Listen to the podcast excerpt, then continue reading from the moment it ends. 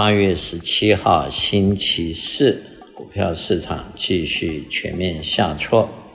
道琼斯跌了两百九十点，跌零点八四 percent，收在三四四七四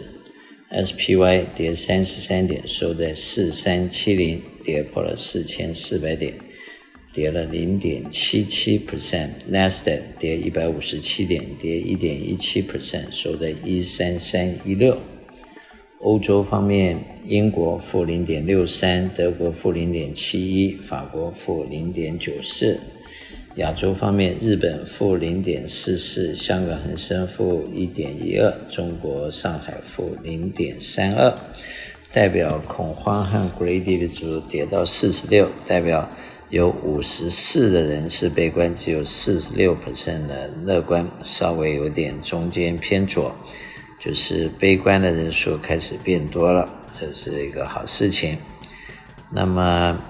美元指数目前在一百零三点三一，美元兑人民币七点二八，美元兑欧元零点九二，美元兑日元一百四十五点四三。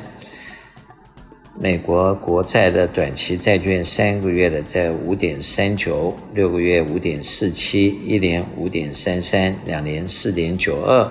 五年四点三八，十年四点二五，三十年四点三七，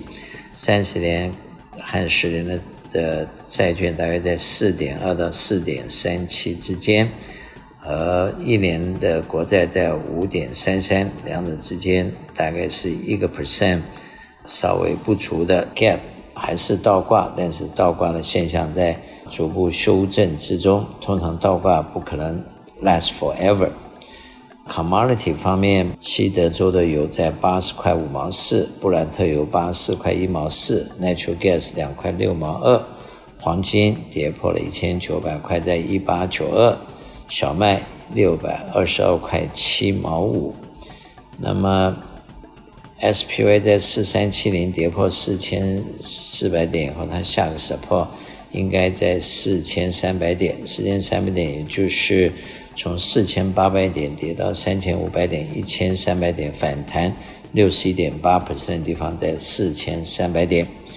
那么再来一个 support 应该在四一五零，就是反弹五十 percent 的地方。那么在基本面上，投资人比较要注意的应该是。CPI report 和美国联总会的动向，以及两个 rating company 最近 downgrade 美国的金融和国库的长期债券所产生的边际后续的影响。那么一般的说法，原来认为如果 CPI 继续下降的话，可能联邦就加利息就到此为止了。但是如果 CPI 非常顽强，甚至又有返回的状态之下，联邦就有可能还会继续加利息。但是目前 Federal 的 Fund Rate 在五点三七五，银行的 Prime Rate 已经到了八点五的情况下，其实已经是相当的高，Mortgage 也在七个 percent 之上。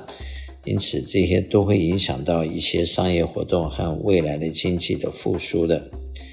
第二个重要的观察点，当然就是中国房地产公司产生了不好的状况之下，有没有产生后续的对金融市场的负面影响？投资人在此应该注意到的就是一个 balanced approach 啊，也简单的说，就是在控制风险的原则之下做品质管制和风险管理，尤其要重要的就是保住你的本，在保住你本原则之下。又要兼顾到通货膨胀三到四点七 percent 的你的货币的购买力，能够产生足够的这个利息去 cover inflation 所造成的损失。因此，如何在控制风险、兼顾到流通性，又能够兼顾到 CPI，然后能够让你的货币保值的原则上去获利，是目前比较重要的课题啊。因此，有一些。短期的国债或者一些短期的 fixed income，或者一些保本的呃 fixed income，应该都是非常可以在目前市场不确定的时候 park in the space。我是肖云祥，我的电话七三九八八三八八八，谢谢。